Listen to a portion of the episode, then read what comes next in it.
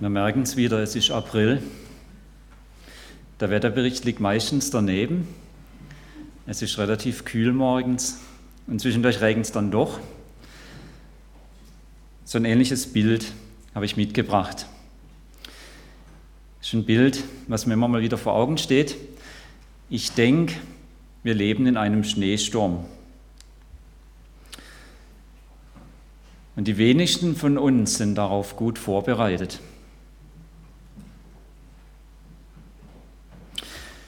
Es gibt eine Gegend in den USA, die nennt man den Mittleren Westen. Und da gibt es solche Aprilwetterlagen relativ häufig. Und in der kühleren Jahreszeit wird es dann echt gefährlich. Da kann manchmal von jetzt auf nachher völlig unerwartet ein Schneesturm einsetzen. Vor allem vor 100 Jahren oder noch früher, wo die Wettervorhersage noch nicht so zutreffend war, war das oft ein Riesenproblem. Unter diesem Gedanken möchte ich uns drei Verse aus Psalm 25 vorlesen. Ich lese uns die ersten drei Verse dort.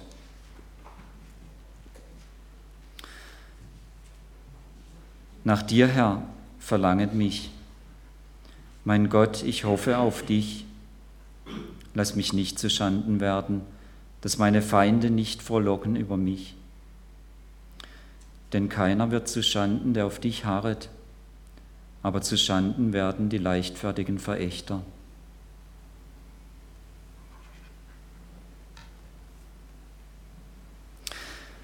Ich möchte diese wenigen Verse fassen mit diesem einen Satz, weil wir immer dazu neigen, die Dinge selbst in die Hand zu nehmen und damit unsere Gottesverankerung zu verlieren. Pflege deine Gottesbedürftigkeit. Weil wir immer dazu neigen, die Dinge selbst in die Hand zu nehmen und damit unsere Gottesverankerung zu verlieren. Pflege deine Gottesbedürftigkeit. Herr steht hier ganz am Anfang in diesem Gebet von David. Und so beginnt es immer, es beginnt immer mit Gott, auch in unserem Leben, mit seinem Tun, mit seinem Schenken. Und das Großartige bei diesem Mann David, es ist nicht nur irgendein Gott, sondern er sagt dann, mein Gott.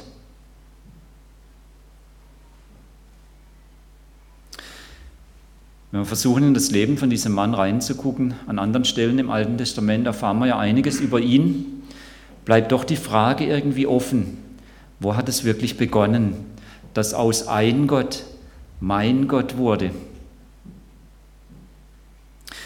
Wir finden eine Stelle, wo jemand anders über ihn redet. Das steht in 1 Samuel 16, Vers 8 und ich lese uns das gerade mal. Da antwortete einer der jungen Männer und sprach, ich habe gesehen einen Sohn Isais des Bethlehemiters, der ist des Seidenspiels kundig, ein tapferer Mann und tüchtig zum Kampf, verständig in seinen Reden und schön gestaltet und der Herr ist mit ihm. Wann es genau begonnen hat, weiß nicht, vielleicht weiß es jemand von Ihnen besser, aber ich habe keine genaue Antwort finden können. Aber dass da was begonnen hat, das ist eindeutig. Jemand anders hat es im Leben von David gesehen, der Herr ist mit ihm. Es war sein Gott. Und ich gehe zurück zu diesem Psalm 25, den David ja dann gedichtet hat. Und jetzt sagt er hier, mein Gott, ich hoffe auf dich. Besser wiedergegeben oder noch genauer wiedergegeben mit, zu dir, Herr, erhebe ich meine Seele. Also Hingabe als Antwort darauf, dass dieser Gott mein Gott geworden ist, dass er sich so in meinem Leben mitgeteilt hat, dass ich an den Punkt kam, wo ich wusste, ich will zu ihm gehören und er meint mich persönlich. Zu dir erhebe ich meine Seele. Ich weiß, dieses Wort Seele ist ein bisschen problematisch für uns im Deutschen. Da denken wir so schnell an was Unsichtbares, an was nur ein Teil von unserem Menschsein. Aber wir müssen das hier hören mit dem, wie es in dem Umfeld benutzt wurde, in dem es David benutzt hat. Und es meint mein ganzes Menschsein. Mit allem drum und dran. Und da, darum können wir sagen, zu dir erhebe ich mein ganzes Menschsein. Und David bringt mit diesem Gebet eine Grundhaltung jedes Glaubenden zum Ausdruck. Jedes Menschen, der mit Jesus lebt. Gott handelt und darauf antwortend gibt sich der Glaubende an Gott hin. Mit allem drum und dran, mit dem Sichtbaren, mit dem Unsichtbaren, alles, was zu unserem Menschsein gehört. Wir können wieder fragen, wo geschah das in Davids Leben? Wie hat es angefangen? Als junger Mann war er zuständig für das Kleinvieh von seiner Familie. Schafe, Ziegen und was da alles dazugehört. Und damit war er beschäftigt. Und dann kommt da einer angerannt und sagt, hey David, du musst ganz dringend nach Hause kommen. Ja, was ist los? Mach, dass du heimgehst, dich durch und zieh dir das Beste an, was du hast. Die warten alle auf dich. Samuel ist ganz überraschend zu Besuch gekommen und alle, die Rang und Namen haben, sind versammelt und sie wollen, dass du kommst. Ja, nichts wie heim, sich geduscht, das Beste angezogen. Und dann kommt er rein in diesen Raum, wo die alle versammelt sind. Und er weiß sofort, hier geht es um was total Wichtiges. Er wird nach vorn geführt und der Samuel steht auf und er sagt, ja, der ist's. Der soll zum König gesalbt werden.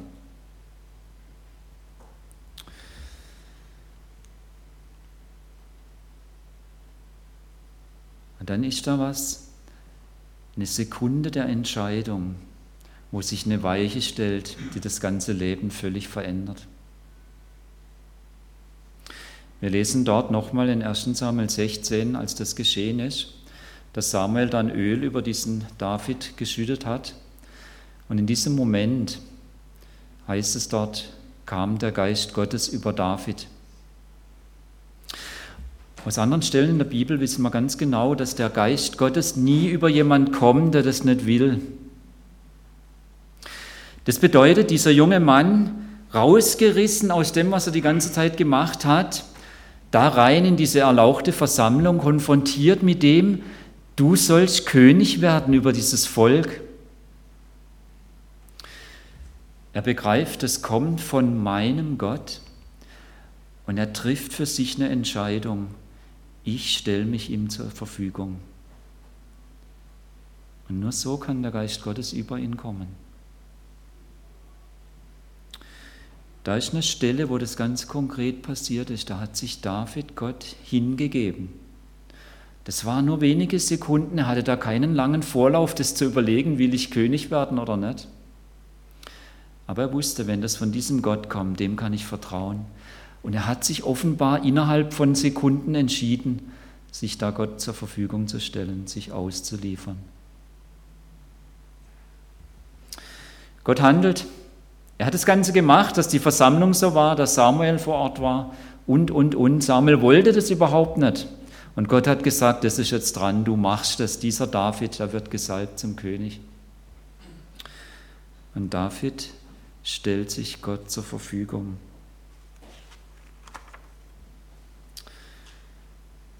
David ist und bleibt, und das sehen wir dann auch die Geschichte seines Lebens, wie die weitergeht, er bleibt darauf angewiesen, dass Gott handelt. Und doch gehört auch das immer wieder dazu, dass er sich zur Verfügung stellte. Ohne Gottes Initiative wäre es unmöglich gewesen, dass aus einem Hirtenjungen ein König wird. Und doch gehört diese andere Seite dazu. David liefert sich dem Handeln Gottes aus. Das ist der Pulsschlag des Glaubens bis heute. Das ist ganzheitlich gepflegte Gottesbedürftigkeit. Und er fasst es hier in diesem Psalm, in dieses Gebet. Nach dir, Herr, verlanget mich. Mein Gott, ich hoffe auf dich. So beginnt der Weg des Glaubens und so geht er Schritt für Schritt weiter. Da kommt keiner, der Jesus nachfolgen will, darüber hinaus. Von der ganzen Zeit habe ich die Bekanntschaft gemacht mit einer Bewegungsschiene. Ich war nicht der Betroffene, sondern unsere Tochter. Die hatte eine Knie-OP gehabt und dann anschließend, nach ein paar Wochen, es geheißen Bewegungsschiene. Und ich habe da an dem Ding was gelernt, das Wichtige von so einem Gerät ist ja, dass der Betreffende selber nicht die Bewegung von dem Gelenk wieder macht, sondern dass er sich diesem Gerät ausliefert und das Gerät macht dann ganz genau eingestellt und ganz kontrolliert die Bewegung des Gelenkes. Die Kraft, um das Gelenk zu bewegen, kommt von dieser Maschine. Aber unsere Tochter, die musste bereit sein, sich dem zur Verfügung zu stellen, sich dem zu überlassen.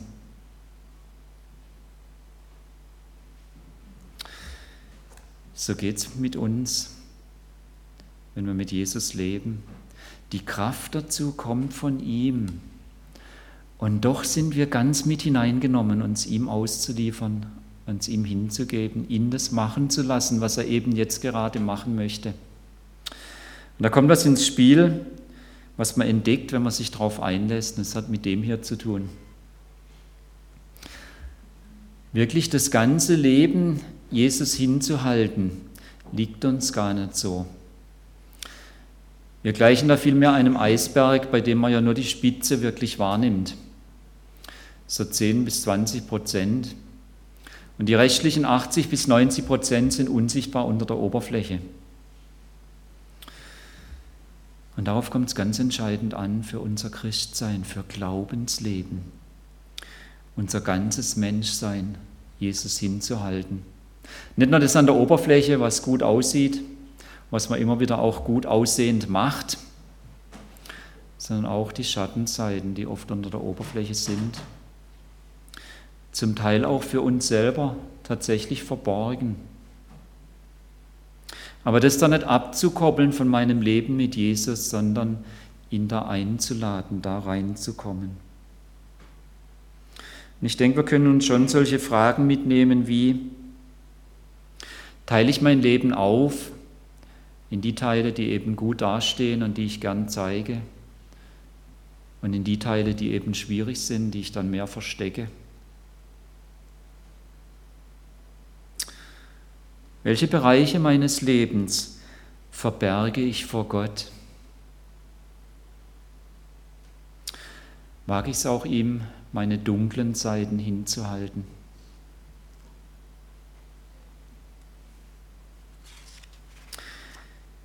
Gottesbedürftigkeit. Gott handelt und ich gebe mich ungeteilt seinem veränderten Handeln hin. Täglich. Pflege Gottesbedürftigkeit ganzheitlich, das war der erste Gedanke.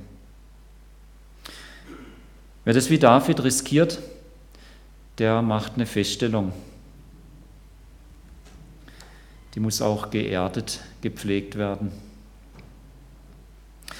Hier in diesem Psalm, da sagt er dann, lass mich nicht zu Schanden werden, dass meine Feinde nicht frohlocken über mich. Er entdeckt, da gibt es auch Widerstand. Er entdeckt, es gibt tatsächlich Feinde.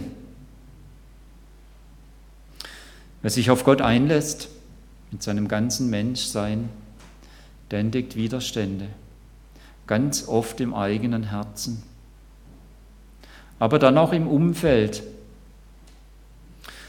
Und das sehen wir auch im Leben von diesem Mann. Ich habe jetzt nur eine Sache rausgegriffen, da gibt es noch viel mehr. Und das ist die Verfolgungszeit durch Saul, durch seinen Vorgänger im Amt. Der hat irgendwann kapiert, das wird mein Nachfolger werden.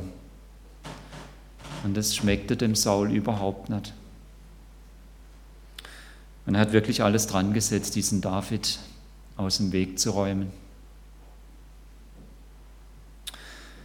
Und David, er kam mindestens zweimal, ist uns berichtet, an einen Punkt in seinem Leben, wo er gemerkt hat, ich habe die Gelegenheit, jetzt die Sache in die Hand zu nehmen und mich dieser Feindschaft zu entledigen. Das erste Mal war es auf der Herrentoilette und da hat er ihn vor sich ganz nahe. Und dieser Saul hat nicht gemerkt, dass David da mit auf der Toilette ist.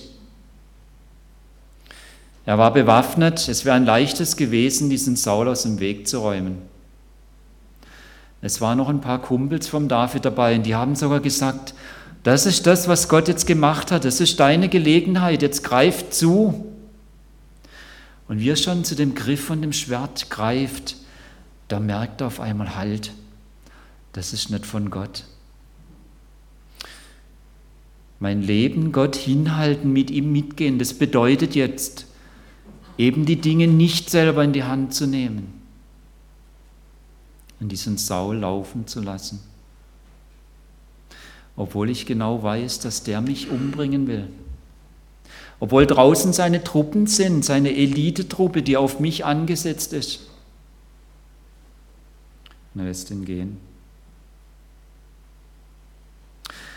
Und wie das so ist, auch in unserem Leben oft, es wiederholt sich. Es gibt später nochmal eine Situation, diesmal ist nachts und David und ein guter Vertrauter, die schleichen sich in das Lager von Saul und kommen bis zu seinem Bett. Der Kerl pennt und merkt nichts. Die Bodyguards pennen ebenfalls. Und der Speer von Saul steckt in der Erde direkt neben Kopf. Nur noch rausziehen und ein Stück weiter nebendran wieder reinrammen und die ganze Geschichte wäre erledigt.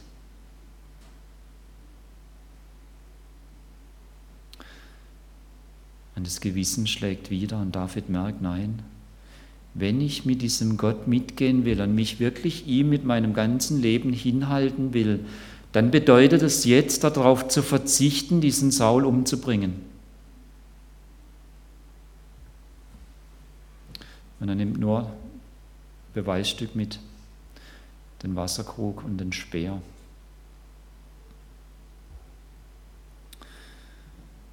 Feinde gibt es wirklich, nicht nur bei David. Wer ernsthaft mit diesem Jesus mitgeht, wird Bekanntschaft mit ihnen machen, eher früher als später. Und jetzt gilt es, Gottes Bedürftigkeit geerdet zu pflegen das heißt, Raum geben für Gottes Handeln, die Dinge nicht einfach selber in die Hand zu nehmen und wenn sie noch so verlockend und noch so logisch scheinen. Am Hören bleiben, gell, Eunike? Das war echt gut. Hören und gehen und dann wieder hören.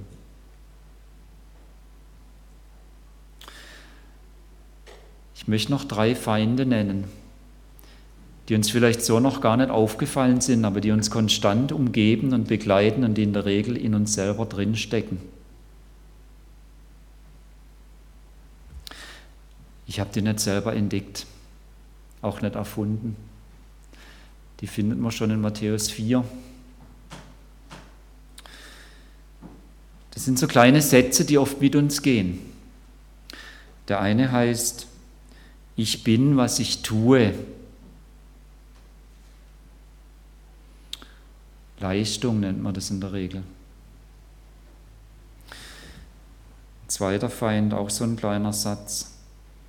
Ich bin, was andere von mir denken. Die Frage nach der Beliebtheit, nach den Umfrageergebnissen.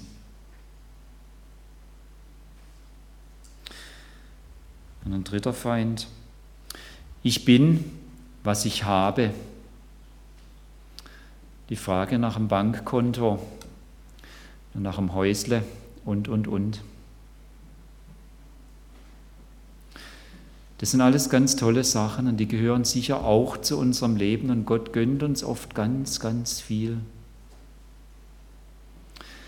Aber wer sich darin erdet, wer sein Leben daran hingibt, sei es an Leistung, an Beliebtheit oder an Besitz, der geht unter. Der wird im Schneesturm untergehen. Die Wurzeln, die müssen dorthin gehen, zu diesem Gott, zu meinem Gott, der gesagt hat, du bist mein geliebter Sohn, du bist meine geliebte Tochter. Nur wer dort geerdet und verankert und verwurzelt ist und bleibt, kann richtig umgehen mit Leistung, mit Beliebtheit und Besitz und mit den Feinden.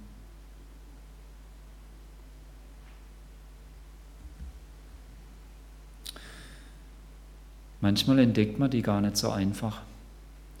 Die sind oft gut getarnt. Ich erinnere nochmal an das Bild vom Eisberg. Die stecken oft unter der Oberfläche. Und sie erweisen sich als sehr hartnäckig und überlebensfähig. Aber sie sind auch eine Gelegenheit. Ich darf sie entdecken als Treibstoff, der mich hintreibt zu diesem Gott zu meinem Gott, als Ansporn zur Gottesbedürftigkeit. Ja, sie sollen geradezu zu Fenstern werden, durch die Gott seine Herrlichkeit in diese kaputte Welt durch mich hindurch hineinleuchtet. Ja, sie sollen zum Dünger werden, der hilft, mein Herz in der Liebe Gottes Wurzeln schlagen zu lassen. Ich erinnere nochmal an das Eingangsbild vom Schneesturm, an diesen mittleren Westen der USA, die nennen das dort Blizzard. Der kommt ganz plötzlich ohne Vorwarnung, erbarmungslos. Pausenlos rennt so ein Sturm dann gegen den an, der draußen ist. Als Leute Jesu leben wir oft in so einem Schneesturm. Ständig rennt etwas gegen unsere Gottesbedürftigkeit an. Ständig will uns was wegreißen aus diesem Verankertsein in meinem Gott. Was kann ich tun? Ich denke, es ist gut, dem Schneesturm und den Feinden Namen zu geben, sie zu benennen denke, es ist auch gut, die Gefühle, die man dabei hat, wirklich wahrzunehmen. Die sind gute Wegweiser, gute Signale. Und das dann zu nehmen und in Gottes Gegenwart zu bringen. Und in seiner Gegenwart diesen Dingen ins Gesicht zu schauen und in seiner Gegenwart ihm hinzuhalten, ihm die Erlaubnis zu geben, sie zu berühren und zu verändern hinhören, was er dazu sagt. Wir haben Gott immer nötig. Meine Gottesbedürftigkeit pflegen ist lebensnotwendig. Pflege sie ganzheitlich, das war das Erste. Pflege sie geerdet, gerade im Angesicht des Gegenwindes. Nicht abgehoben, Und dazu gibt uns jetzt dieser Psalm noch einen dritten Hinweis. Kontrastprogramm ist hier plötzlich angesagt im Vers 3 von Psalm 25. Da werden zwei Sachen einander gegenübergestellt. Ist oft ein Stilmittel, auch gerade im Alten Testament. Und es will nur eines, die Konturen ganz scharf machen, damit man klar sieht, keiner wird zu Schanden, der auf dich harret, aber zu Schanden werden die leichtfertigen Verächter.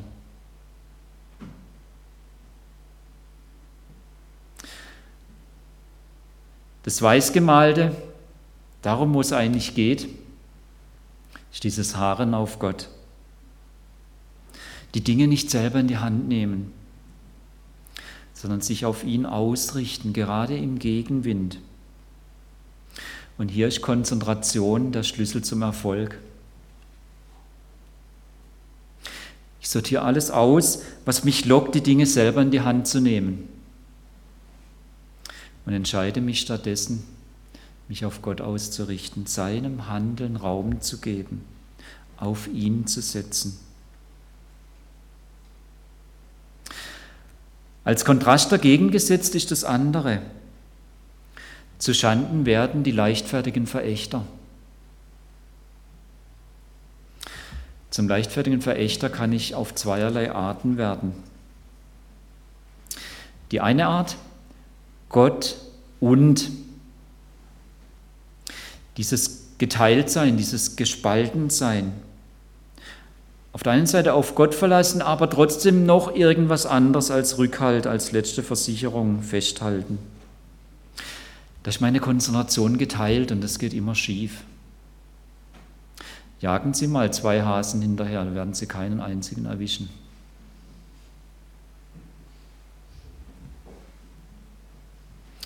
Die andere Art, anstelle auf Gott sich auf etwas anderes verlassen. Und da sagen wir ganz schnell, nee, das mache ich ja nicht. Und genau das ist unsere größte Gefährdung, dieser blinde Fleck. Da bin ich ganz überzeugt, ich verlasse mich nur auf Gott. Aber das ist nur das Schaufenster. Und hinten im Lager sieht es ganz anders aus. Das wird oft sogar fromm bemäntelt. Da mache ich mir selber was vor.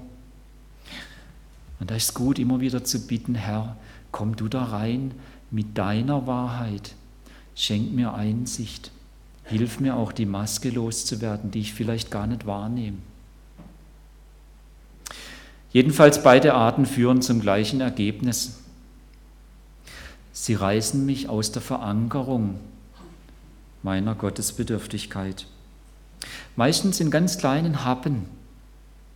Salamitaktik nennen wir das. Über weite Strecken völlig unbemerkt. Und doch zieht es mich weg von, dies, von diesem meinen Gott. Und hier brauche ich Hilfe. Wie kann die aussehen?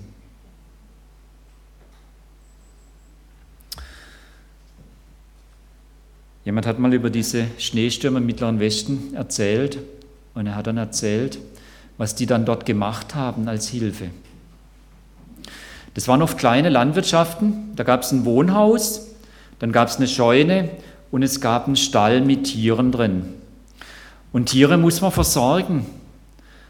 Und dann ist es oft passiert, dass dann der Landwirt raus ist, er war gerade im Stall und während er draußen war, fing dieser Blizzard an. Und es ist tatsächlich vorgekommen in dieser Gegend, dass Leute, obwohl sie auf ihrem eigenen Grundstück waren, nicht mehr zurückgefunden haben ins Haus. Der wollte zurück ins warme Wohnzimmer und nicht so lange rumgeirrt, bis er draußen verfroren ist. Oft zum, sogar vor der Haustür dann gelegen und war erfroren. Was haben die gemacht? Die haben sich ein Seil an der Haustür befestigt und dann rübergespannt zur Scheune, dort wieder befestigt und wieder gezogen rüber zum Stall, dort befestigt und dann zurück zur Haustür.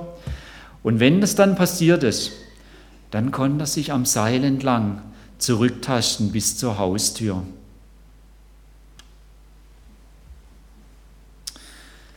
Wir brauchen auch so ein Seil,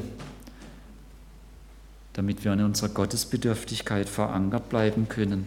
Und wenn dann der Schneesturm einsetzt und wenn dann alles dagegen spricht, dass wir dann geübt darin sind, uns an diesem Seil entlang zurückzutasten zu meinem Gott. Was kann das sein? Jetzt gibt es verschiedene Dinge. Ich möchte nur zwei anbieten. Die sind lang bewährt, im Grunde seit der ersten Gemeinde. Das eine ist das Tagzeitengebet. Und das andere ist eine 24 Stunden Auszeit pro Woche.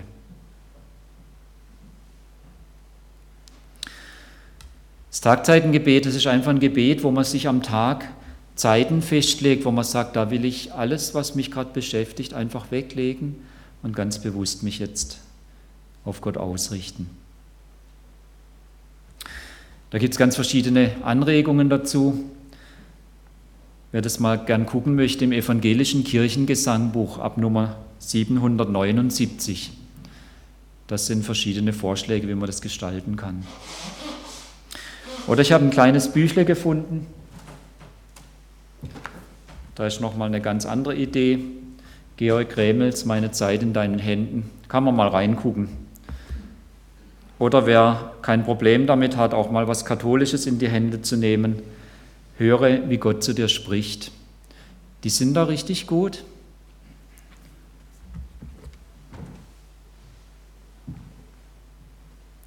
Aber worum es geht, ist nicht noch irgendwas draufzusetzen auf den ohnehin schon viel zu vollen Tageskalender, sondern es geht darum, wirklich Oasen zu schaffen, wo ich so ein Seil spanne.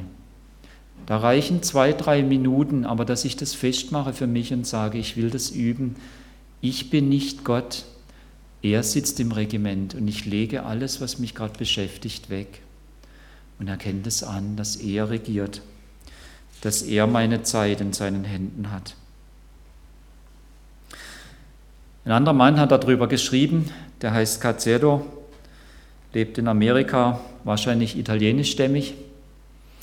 Und er hat gesagt, es gehören eigentlich vier Elemente da rein und die will ich nur kurz nennen. Das eine ist das Innehalten, das habe ich schon erwähnt, dass man das eigene Tun unterbricht. Das andere ist sich auf Gott ausrichten, ganz bewusst.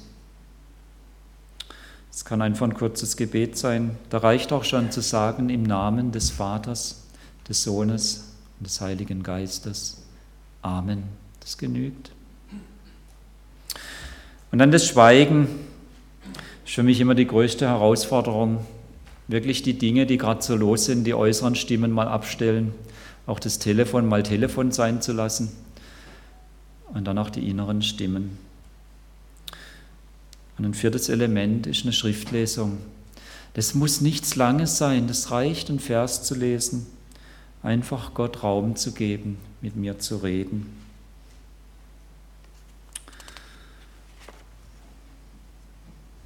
Der zweite Strang, eine 24 Stunden Auszeit pro Woche.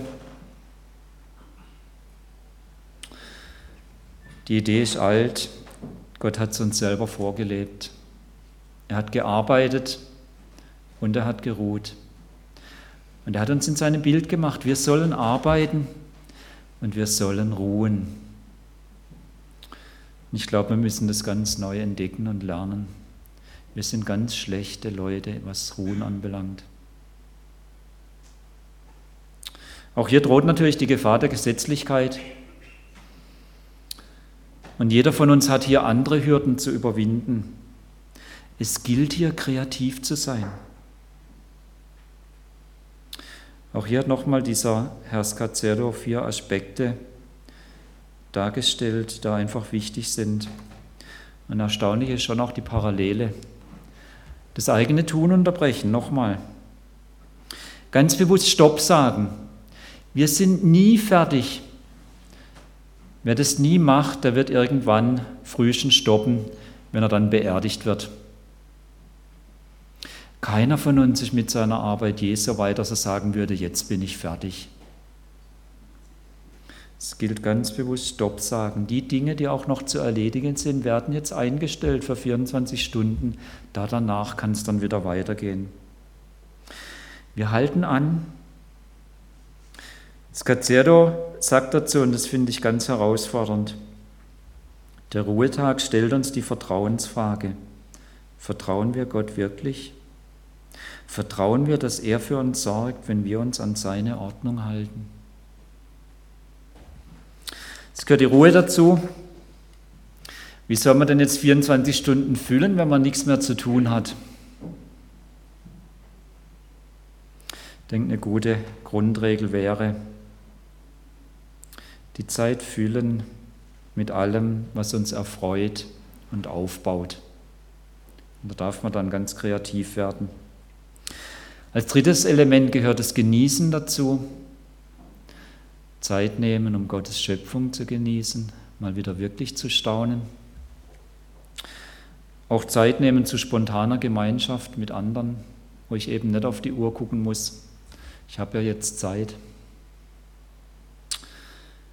Auch das Spielen zu entdecken, gerade wir Erwachsenen, dieses sinnlose Herumtollen. Einfach was machen, was überhaupt keinen Sinn hat. Ein viertes Element, Gott schauen. Sich an Gott freuen. Auch einen Vorgeschmack zu gewinnen auf das Fest, zu dem wir eingeladen sind, dann, wenn Jesus kommt und die neue Welt Gottes Wirklichkeit wird. Das schon an diesem Tag ein bisschen wenigstens zu entdecken. Wichtig an der Stelle ausprobieren kreativ werden. Ich möchte nochmal den Herrn Scazzerdo zu Wort kommen lassen. Der Ruhetag ist wie ein überraschender Schneefall, der sie von der Außenwelt abschneidet. Plötzlich sind Verpflichtungen nicht mehr so wichtig. Sie haben alle Zeit der Welt für die Dinge, die sie gern tun möchten. Die wenigsten von uns würden sich einen solchen Tag häufig gönnen. Gott tut es. Alle sieben Tage 52 Tage im Jahr, um das einzuüben. Anhalten, ruhen, genießen, sich an Gott freuen. Und wenn Sie das 52 Mal im Jahr einüben, dann werden diese Haltungen auch bald auf die restlichen Tage des Jahres überschwappen. Jedenfalls vermute ich, dass Gott genau das im Sinn hatte. Ich kann das nur unterstreichen. Es ist so.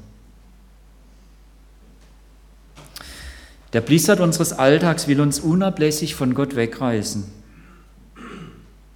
Deshalb gilt es, das Seil der Gottesbedürftigkeit zu spannen und das daran entlanghangeln zu üben. Darum will ich meine Gottesbedürftigkeit ganzheitlich, geerdet und konzentriert pflegen. Wie steht es mit Ihnen? Ich möchte mit uns beten.